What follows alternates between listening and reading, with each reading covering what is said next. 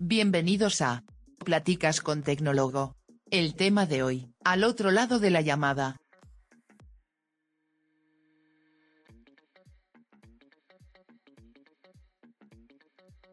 Hola, ¿qué tal amigos? Bienvenidos a esta primera emisión del podcast de Tecnólogo. Muchas gracias por todo su apoyo a todos los que están involucrados en este proyecto. Esperemos que sean muchos, muchos programas más. Vamos a tener un invitado especial cada semana.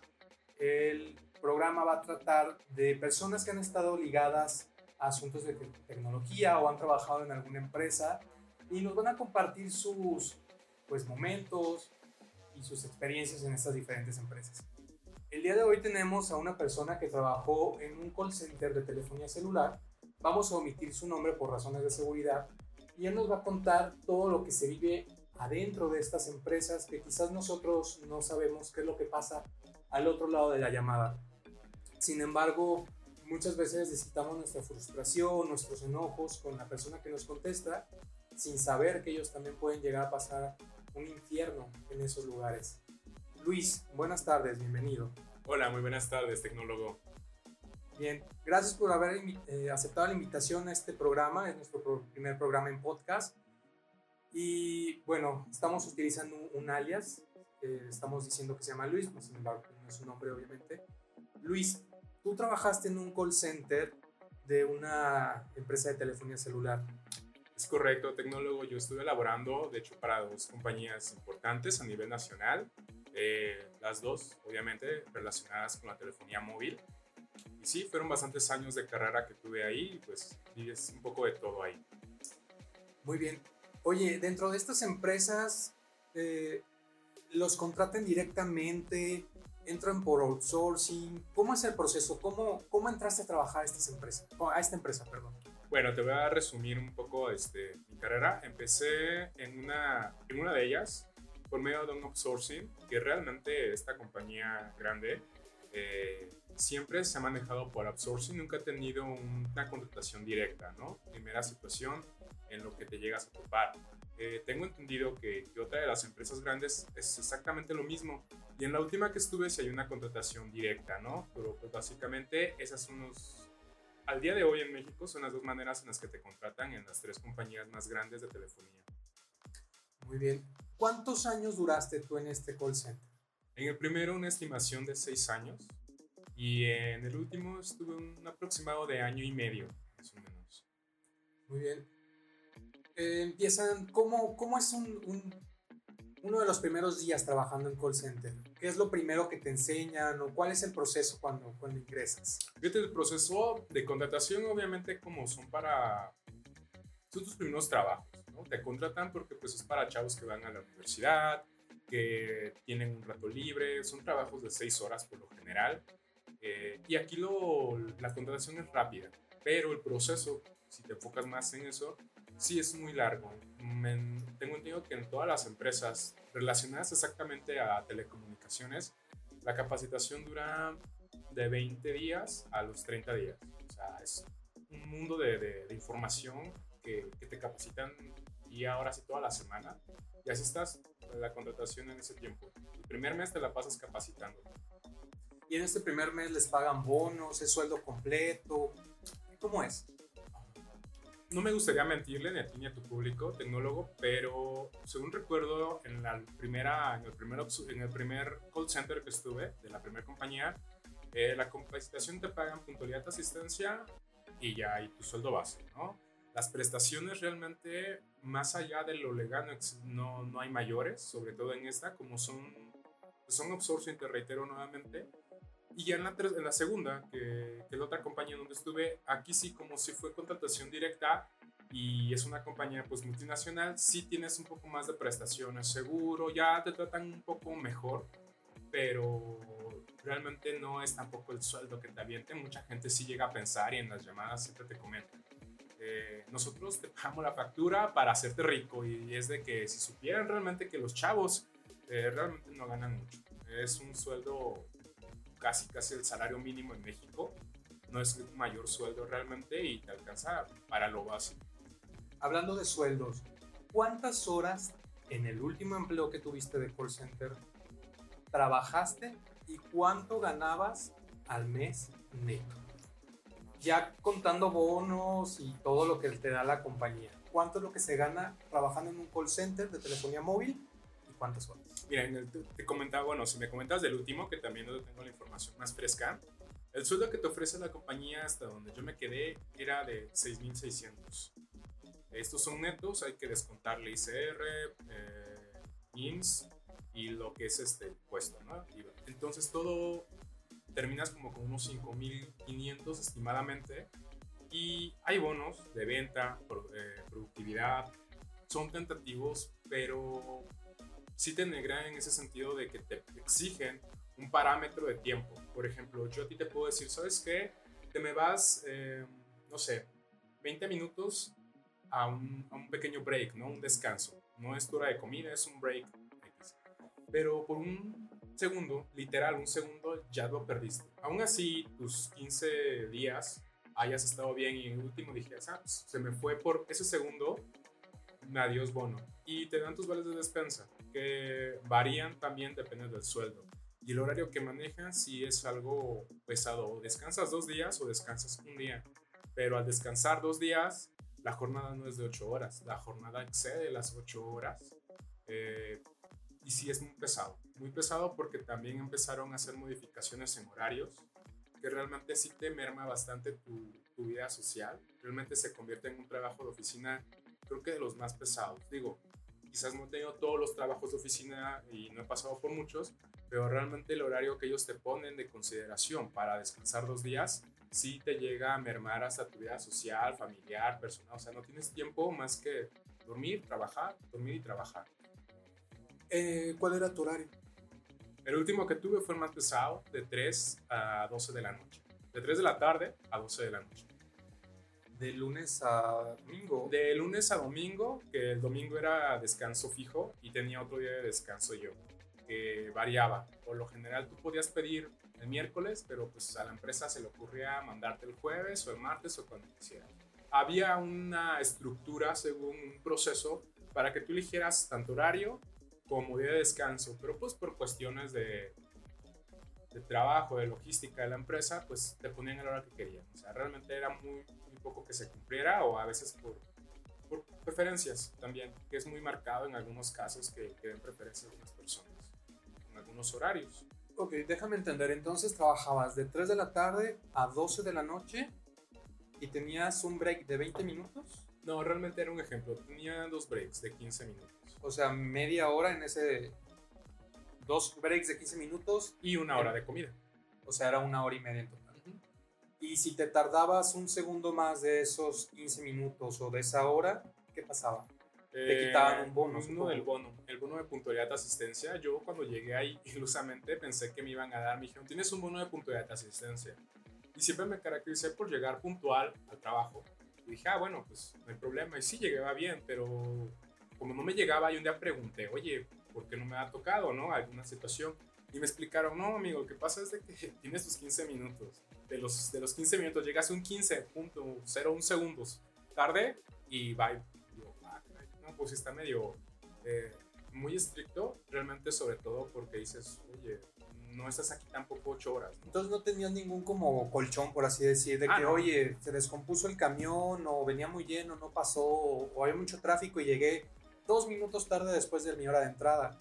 No tenías como un permiso así o alguna chance de tener.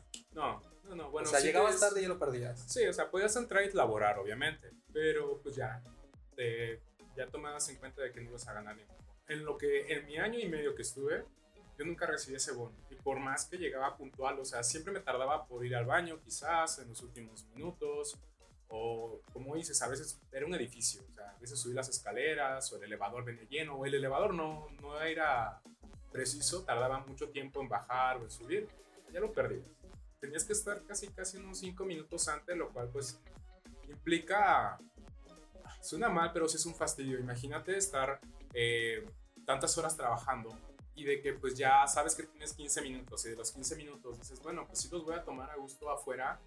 Por lo general todo el mundo fuma, o sea, fumas un cigarro, platicas con el amigo, lo que tú desees y pues sí los tomas. Realmente los quieres tomar porque estás cansado, eh, las horas, el estar sentado, que repercute en la salud, créeme, Claro. por tantas horas estar sentado, a muchos de mis compañeros que si no les duele la cadera, la rodilla, eh, cualquier situación, o sea, realmente evita, no, no es a que uno dices no quiero trabajar, no, sí quiero trabajar, pero sí quieres tomarte tus 15 minutos para relajarte y todos los usuarios todavía que a veces la gente piensa de que uno hace magia o que uno no les quiere apoyar y ahí es donde todo esto conlleva al, al tipo de trabajo, a la toxicidad y si aguantas es por el compañerismo a veces, no porque realmente es eso o por la necesidad laboral, sobre todo que se vive ahorita en México, pero es esos dos temas, o es por amigos o es porque realmente no se ha encontrado una mejor opción y ya, pero realmente porque tú le tengas un amor, como dicen en la empresa, o te ponga la camiseta, como eh, vulgarmente se dice en México, y, y, es muy notorio que quieren que una fuerza estés ahí dando tu 120% que te exigen, sin embargo la empresa a las primeras de cambio eh, te da la espalda o te empieza a poner trabas para todo, pues realmente sí llega a afectar a, a cualquier persona, yo creo. Tienes que tener una paciencia monumental para ese tipo de trabajo. Claro, vamos a tratar el tema de los clientes porque yo he hablado a los call center, este, creo que sí no me he dirigido de una manera muy correcta muchas veces a, a los empleados porque pues no buscas quién te la hizo, sino quién te la pague. Pero ahorita vamos a tocar ese tema. Siguiendo con esta cuestión de la toxicidad en el trabajo, ¿es fácil subir de puesto en estas empresas o no? Porque me he estado informando antes de tener esta entrevista, he entrado a algunos foros, he entrado también a revisar ciertas vacantes que he visto sobre atención telefónica en call center de estas empresas y veo que es como agente telefónico. Y lo que me llamó la atención es de que comentaste que te daban bonos por ventas. Esto quiere decir que aparte de atención al cliente, también eras un tipo de vendedor. Entonces, resumido, la pregunta es, ¿puedes subir rápido de puesto y aparte de lo que tenías que hacer de atención a clientes, tenías que vender algo? Sí y no. O sea, sí a la cuestión de que tienes que vender. En la primera empresa, de la primera compañía telefónica, es parte de tus métricos, los KPIs, si alguien los conoce. Entonces, es parte de eso que tú ofrezcas el producto. Ya si el cliente no lo activa, no es tu problema. ¿verdad? Pero en la segunda, sí es más marcado, porque esta empresa trata de homologar todo el servicio en un solo agente. O sea, no solo eres atención al cliente, no solo eres ventas, también eres parte de soporte técnico, tienes que darle seguimiento a los clientes y es un buen servicio, pero al final y al cabo, por lo que te pagan, realmente no creo que sea un buen sueldo. Yo sé que no te piden licenciaturas, sin embargo, tampoco es un trabajo muy fácil. Entonces, eh, aparte por la información, imagínate una capacitación de 30 días. Por lo general, en otros trabajos donde yo he estado, pues me han capacitado una semana, dos, dos semanas, o sea, máximo, pero aquí ya llevártela casi a los 30 días, imagínate todo lo que tienes que saber, ¿no? Entonces, no, es, no se me hace muy bueno, no tiene esa, eh, no es lo, lo, justo a mi punto de vista. En ese sentido, y el otro para, para subir, mmm, no se puede subir tan fácil realmente, a menos que yo lo llegue a notar, si abren algún tipo de campaña o una nueva empresa tiene algún convenio con alguna de estas compañías, pues tienes el chance porque haces nuevas contrataciones, obviamente hay gente, pero si ya está establecido, como es en los casos de, de estas dos grandes empresas, o en las tres, tengo entendido que tienen también ya un convenio muy fuerte con otro outsourcing, eh, subir no es factible, no es fácil. Realmente tienes primero que nada que irle bien a tu supervisor, de aparte de mostrar aptitudes, capacidades, liderazgo, muchas cosas que son obvias para un puesto, aunque sea de supervisor en un call center, tienes que caerle bien a mucha gente. Aún así seas muy bueno, te van a poner el pie o simplemente te pueden tachar. A mí me llegaron a, a tachar de, de, algo muy penado, que es una pena capital en un call center, que es colgar llamadas. Yo te puedo decir que en un día, en esta última empresa, yo podía haber recibido estimadamente 60 llamadas por día son muchas, realmente hablas, hablas y hablas y no paras de hablar en todo el día. Y, y ese es un paréntesis, ¿no? Esa es una, una cuestión. Un día me, me, me mandan a, a traer, porque estábamos ya en cuarentena, y me dicen, no sabes qué, es que tú colgaste ciento y tantas llamadas. Obviamente yo me quedo, ¿cómo es posible? O sea, es, es ilógico, ¿no? Es decir, no, no entra en el promedio. Obviamente yo tuve un detalle ahí con lo que era la jefa de mi jefa. Entonces, esta persona, no sé por qué, pero sí se me hizo hasta irreal, ¿no? Digo, sabiendo ella y teniendo tantos años de experiencia, como que me mandara esa notificación, ese correo, avisándome de esta situación, cuando obviamente sabemos que es irreal. Entonces, digo, tienes que caerle bien a la gente, tienes que demostrar, aparte, digo, aparte de tu buen desempeño, tienes que simpatizarlo para que puedas subir y eso tarda, tarda, mm, pues es un tipo muy, muy prolongado. Créeme, en otros trabajos llegué a, a tardarme tanto para subir de puesto como en este tipo de trabajos. Sí, sí estuve leyendo eso, como te comentó, y hay un, hay un grupo en Facebook que me llamó mucho la atención, que es donde se quejan casi todos los empleados de call center, pero hubo una anécdota que me llamó mucho la atención y quiero que tú me digas si es cierto o no. Decía ese post que vi que cuando le activabas por error servicios al cliente que no te solicitaba y el cliente después iba a quejarse al centro de atención, rastreaban mediante la clave quién lo había activado y si a ti te llegaban a, a descubrir que tú lo habías activado, se los cobraban y se los iban rebajando en la quincena y también contaban en ese post de que muchas veces pues no les alcanzaba para pagar estos servicios adicionales y terminaban vendiendo dulces dentro de las instalaciones o en sus breaks Dime Luis, ¿esto es verdad? ¿Así se manejan estos call centers actualmente en el 2021? ¿Les cobran a ustedes los servicios que dan por error de alta? Eh, fíjate qué curioso. Eh, la, esta segunda empresa no pasa eso. Porque como es propia y como es un servicio intangible realmente, amigo, eh, no te pueden cobrar por algo que realmente no existe, ¿no? Es un servicio que lo das de baja y a la empresa, aparte de infraestructura, pues realmente no le quita mucho entre comillas, claro, sé que conlleva muchas cosas. Y aquí no había ese tema. Pero en el primer outsourcing, sí, en los cinco años que yo estuve, desde que yo llegué a la contratación me dijeron, ten mucho cuidado con lo que activas, a qué línea la activas. Y digo, entiendo que tienes que tener un buen servicio y que debes de estar muy al tanto de lo que haces. Pero hay varios factores. A veces el factor humano se les olvida a esas personas. A un supervisor que ya es supervisor, que o, empezó como, como supervisor o que fue asesor y que ya lo es, parece que se les olvida que uno es humano, que uno tiene detalles, más cuando eres joven, cuando van a la universidad, tienes cuestiones familiares. Yo conocí muchos amigos que no tenían mamá, papá, que apoyaban en su casa, que iban a la universidad, que tenían hijos, hijas, o sea, eh, es un trabajo, te digo, para cualquier persona casi casi, ¿no? Y, y ser una pena que desde ahí te decían, ten cuidado porque si no, sí es bonificación. Obviamente la bonificación a favor del cliente y obviamente todo eso iba en contra de tu salario. En el caso del outsourcing para esta empresa grande, sí, sí te cobraban todo. Llegué a tener compañeros que pues por algún error, por algún número, porque el cliente incluso eh, se le iba y te corroboraba que sí a todo y luego se quejaba si sí les tocaba pagar Mm, mira, nunca supe una cantidad exacta, pero sí llegué a ver este, o a saber de casos donde sí eran dos mil, tres mil pesos. Y pues sí, no te lo diferían a mucho tiempo, era casi, casi mitad al, mitad en una quincena y mitad en la otra.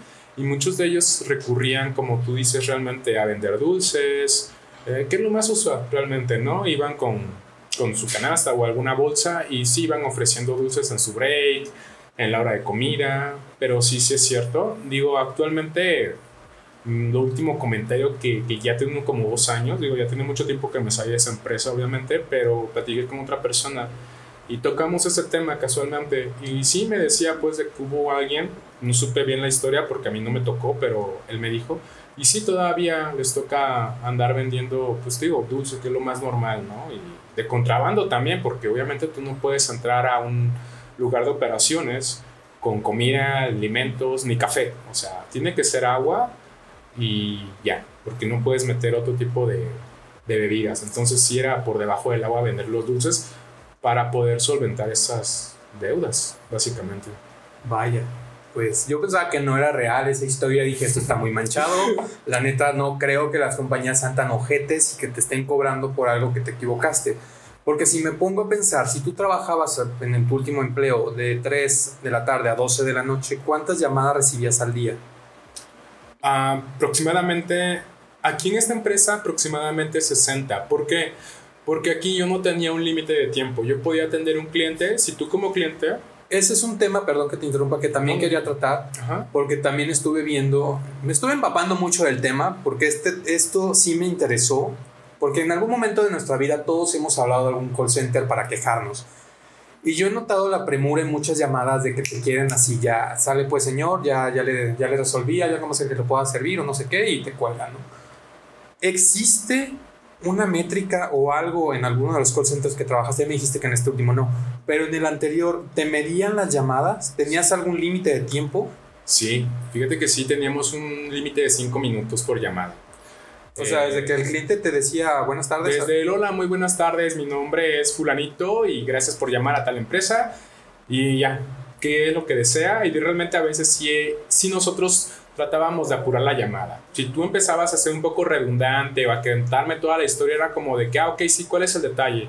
Eh, tratabas de cortarle, sé que suena mal al cliente y quizás en general, ¿no? Porque se escuchaba muy cortante, pero era tu métrico. De ahí dependían muchas cuestiones también de bonos en esa primera empresa y sí, tienes que apresurar al cliente así en chinga, señora, lo que viene. O sea, yo no tengo tiempo, no soy su psicólogo. Y realmente sí lo decíamos entre nosotros fuera de llamada. Claro. Yo no vengo a resolverle su vida. Dígame qué quiere al pedo y rápido lo solucionamos. Si no, se canaliza o algo, pero en fracción de segundos.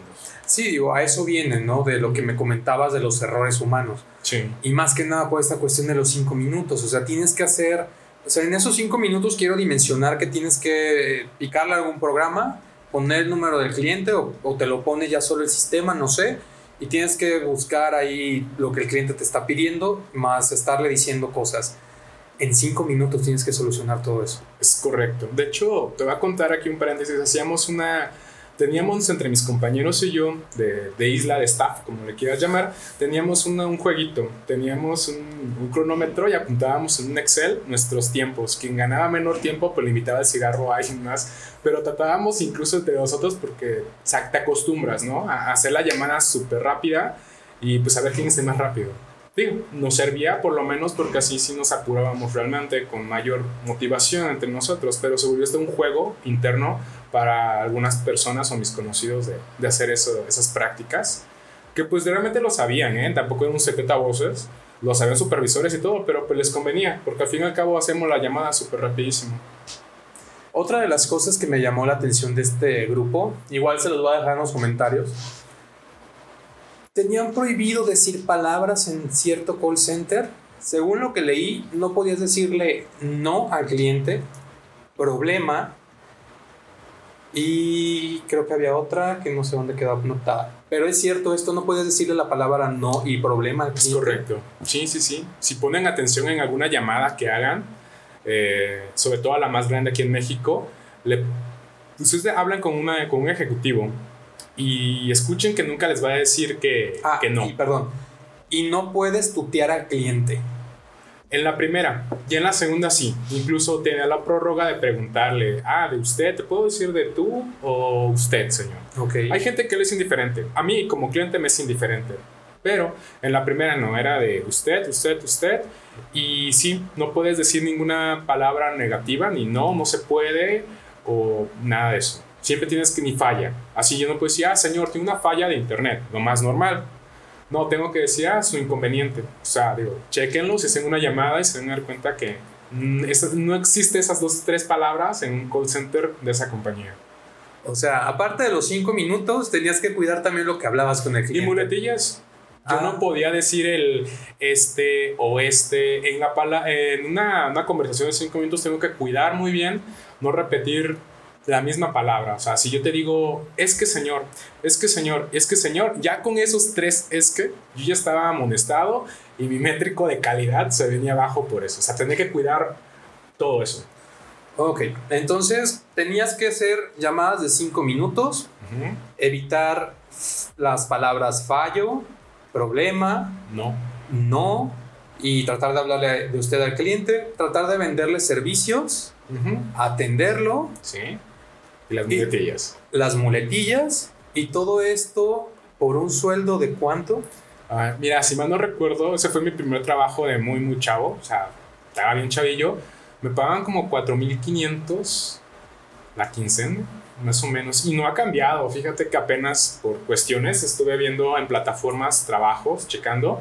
Y, y lo vi. Digo, me llegó ahí de que pues mi gran experiencia, mucho de mi experiencia laboral ha sido en atención a clientes para varias empresas. Y todavía el sueldo, por lo que veo, no ha subido más allá de 50, 100 pesos, 200 pesos. A lo que yo recuerdo y encontré nóminas viejas que tenía. O sea, no, no ha cambiado mucho, realmente siguen pagándole lo mismo. Sé que es un trabajo de medio tiempo, pero sí es una chinga. Y ojalá ahí concientice a las personas de que a los chavos que les atienden, pues evitar mentarle la madre o insultarlos, porque créanme que no es culpa de ellos. Tienen ellos también un supervisor y obviamente atrás del supervisor hay gente de esas compañías que todo el tiempo te está viendo, todo el tiempo estás monitoreado, todo el tiempo están viendo que lo digas bien, que no digas esto, que no le prometas al cliente. Incluso te llegan a decir, mm, no quiero hablar así tal cual, pero sí había llamadas muy especiales donde era de que casi, casi le mentías al cliente. Le podías decir, mañana está, y ese mañana era otros dos días, tres días, y te la llevabas. Ibas al centro de atención a clientes y era una eternidad. Sí, ese es un, un, tema también de que yo lo he vivido en carne propia. Eh, aquí hemos tenido fallas de internet, creo que todos hemos tenido fallas de internet en nuestro hogar. Yo he hablado muy molesto porque me dicen, no, mañana va el técnico, mañana le revisamos. Y ese mañana es como Narnia, ¿no? O sea, en algún futuro lejano llega. Y hablo y hablo y hablo y me dicen, no, es que ya está reporte, ya está reporte. ¿Qué pasa con esas llamadas? ¿A ustedes les dicen algo? ¿Les llama la atención por tener un historial con el cliente que se comunique tan seguido? ¿O qué pasa? No, en la primera compañía no, porque no recae en nosotros realmente esas situaciones. Obviamente aquí ya saben que ninguna compañía telefónica, eh, telefónica en México lleva un técnico hasta su domicilio. Todo es vía o chat o teléfono o nada más hasta... En el celular. Celular, ok. Entonces aquí no hay técnicos realmente, eh, pero no nos dicen nada porque no recae. Nosotros no somos servicio técnico. Bueno, en esa, en esa empresa no son servicio técnico, es atención a clientes y hasta ahí, punto. En la otra compañía sí, sí eres, como te comentaba al inicio, eres vendedor, atención a clientes, soporte técnico, o sea, ahí sí te piden y te exigen todos los, los servicios y apoyo que le puedas dar al cliente, que por una parte está bien concentrar algunas cosas en un solo departamento, pero al mismo tiempo es una carga muy pesada por lo mismo. Y te voy a decir una cosa, porque no llegan a darle solución, sobre todo en las llamadas de fallos, ¿no? De, que no tienen servicios de internet, que es lo más usual ahorita. Los servicios de llamadas, pero ya casi nadie habla por llamada convencional, o, es mínimo, ¿no? Que hace unos años. Aquí lo que sucede es de que eh, en el caso de, de esta primera compañía grande, ellos sí tienen un soporte técnico, pero no hacen mucho. O sea, son switcheos en sistema que les llaman mantenimientos y de ahí ya muere. Y el segundo, siguiente paso es un cambio de, de, tu chip telefónico y ya. O sea, si no es uno es otro y esa solución. es muy raro que proceda a mayores. Digo, tengo, sí llegué a ver casos extraordinarios donde incluso llegó a Profeco, pero nunca indagué tanto en esos temas, pero sí llega a suceder de vez en cuando. Quizás habrá gente que vaya a decir, no, sí, sí se fue a Profeco, no me dan una buena atención, y también hay que destacar algo muy importante, eh, las personas que nos escuchan, que no crean que tampoco lo, no es por defender a la compañía obviamente, pero a veces pedían imposibles. Querían señal casi, casi debajo del agua, amigo. O sea, te decían es que fíjate que aquí en mi casa tengo señal muy bien, estoy a dos kilómetros de una antena de X compañía. Sí, pero ellos se van de viaje y se van al Everest y quieren que tengan señal como si estuvieran en su casa y dices, oye, ni cómo hacerle, ni cómo apoyarte. Sí, creo que en ese sentido sí le doy la razón a, pues a las compañías. Muchas veces el cliente pues también trae equipos que no, no dan para más muchas veces y se van a un búnker y pues obviamente no va a tener señal en un búnker, señor. O sea, pues también sea coherente, ¿no? Sí. Y ya para cerrar el programa, te tengo unas últimas preguntas que creo que bueno, para mí, para muchas personas de las que nos están escuchando y viendo, creo que son importantes. ¿Qué tan cierto es que puedes acceder a, las, a todo el registro de llamadas, mensajes, conexiones? O sea, en las compañías manejan un software, supongo yo, en lo que puedes ver todos los movimientos del cliente. Dime, ¿Es cierto que puedes ver a qué página se mete el cliente?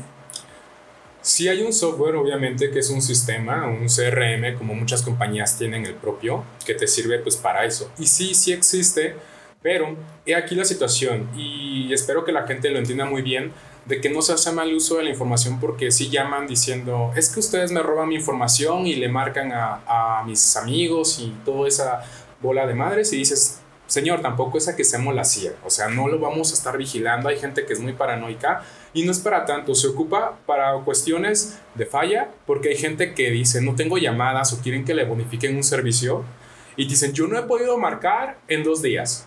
O no me podido conectar en una semana sin internet y te metes al registro porque es parte de un proceso para ver si es correcto y le encuentras ahí sus conexiones hasta de un giga. Entonces, obviamente ya no tiene coherencia, obviamente desvalida cualquier comentario del cliente porque dices, no, si te estás conectando, o sea, no me mientas, o sea, no me quieran ver la cara y es feo porque ponen al asesor entre la espada y la pared porque, claro, uno como asesor, honestamente, es como para decirle, ay, qué pinche mentiroso eres, porque realmente te estoy viendo que sí tienes llamadas, tienes conexiones, pero no puedes, lamentablemente, decirles al cliente. Pero se ocupa para eso. O sea, si tienes que omitir esa parte, o sea, como quien dice el cliente, ahí lleva la razón. O sea, no le puedes decir, señor, usted me está mintiendo y aquí veo conexiones no de ayer. con esas palabras, pero sí le puedes decir, señor, sabe que si tiene conexiones. Ok. No le puedes dar información por cuestiones de privacidad. Es súper importantísimo tomar en cuenta que el aviso de privacidad sí aplica. De hecho, nos hacen firmar un contrato de que si nosotros eh, sacamos información de alguna, alguna línea, es demanda. Y créanme que esas demandas, sí llegué a ver una demanda muy complicada de una persona y sí se... Ahora sí terminó en una demanda y un despido para un ejecutivo. O sea, sí aplica. O sea, la privacidad. O sea, mis datos están seguros con la compañía. Sí, sí. Ustedes seguros. entran con teléfonos al área de, de operaciones.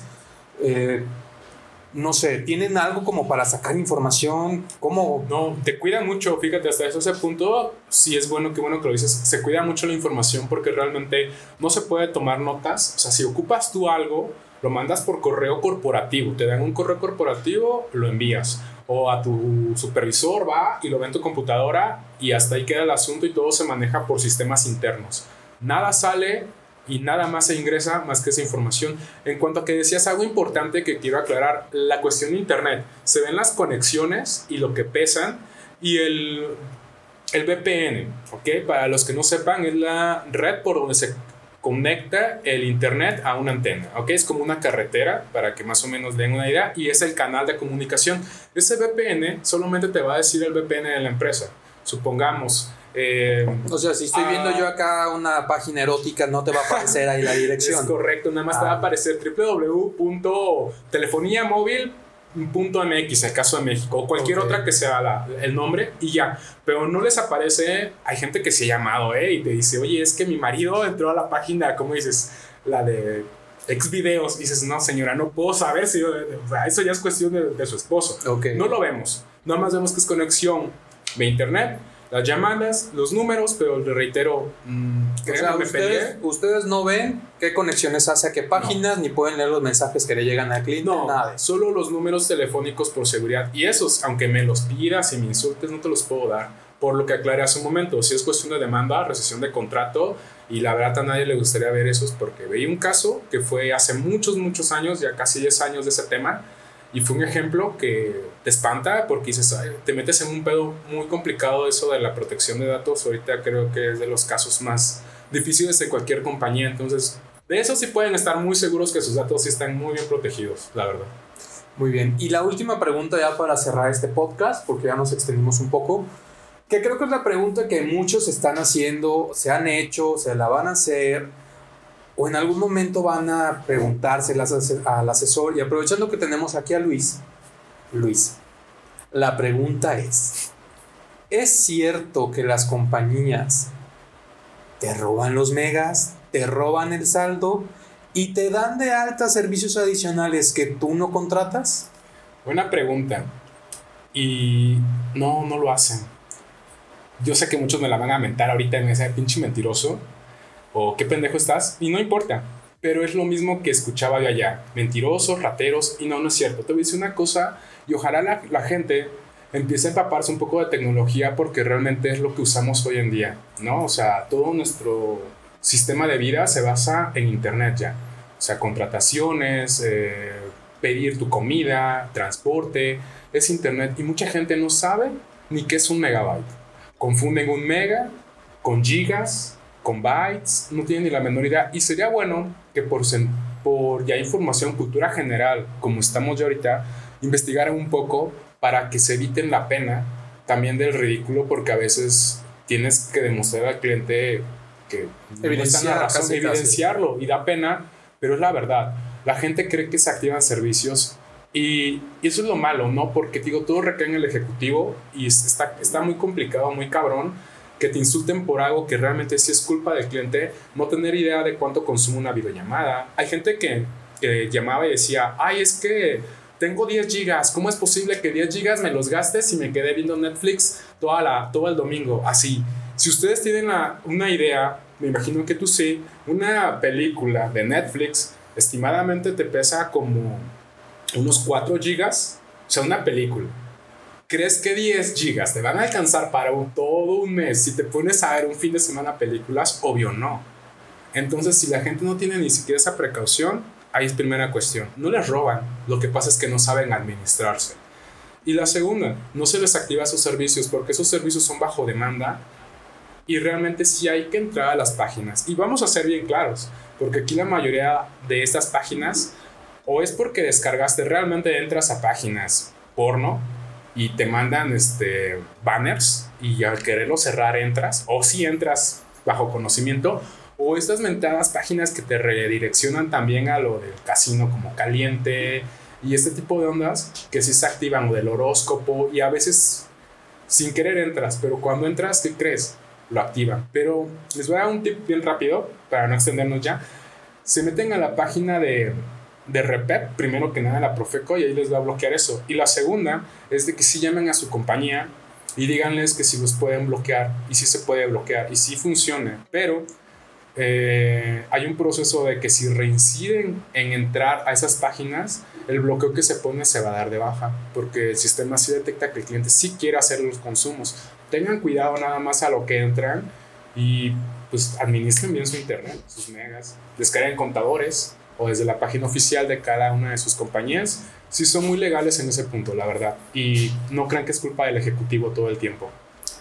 Bueno, Luis, te agradecemos mucho tu tiempo. Esta pues conversación creo que a muchos de nosotros nos va a ayudar a entender un poco más lo que pasa atrás de un call center y pues ya no sean tan, tan ojetes con los chavos de call center. Digo, yo sé que a veces uno habla bastante enfadado porque pues al final de cuentas está pagando uno el servicio, pero pues hay un humano atrás de la línea, no es una máquina.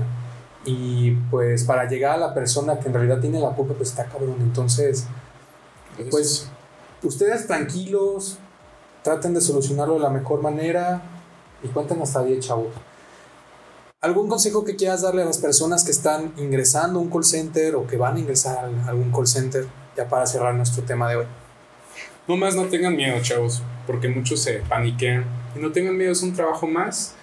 Pongan atención para evitar que les llamen la atención sobre todo y pues estén ahí el menor tiempo posible, porque a menos que si su proyecto de vida y sea verse como un supervisor de call center, pues yo no le voy a decir que no, ¿verdad? Nadie. Pero realmente tómenlo como eso, tu trabajo más y pues nunca se enganchen con lo que le dice un cliente, porque no es nada personal. Es correcto, si llega a ser molesto, pero pues última sabes que es contra la empresa, pero difícilmente pues uno es humano, no vas a separarlo tan rápido ni tan fácil a menos que tengas mucha experiencia, como en el caso cuando yo lo tuve tantos años trabajando, pues sí, ya no te importa mucho lo que te comente, pero sobre todo esos chavos y pues a la gente que sea un poquito más humana, ¿no? Que no los tache de rateros, ni los insulte y, y es muy difícil y es muy feo ver una persona que te amenazan hasta de muerte, ¿no? Entonces, nada más para concientizarlos de las dos partes, todos son humanos y como dice tecnólogo, eh, llegar a la fuente del problema en esos call centers es imposible hasta para los ejecutivos, no crean que tenemos a los, a, a los dueños aquí en el piso de arriba, no, no, no, o sea, llegar a esos a, esas esferas de la jerarquía es inalcanzable para cualquiera de nosotros tener contacto, ni de uno la crema.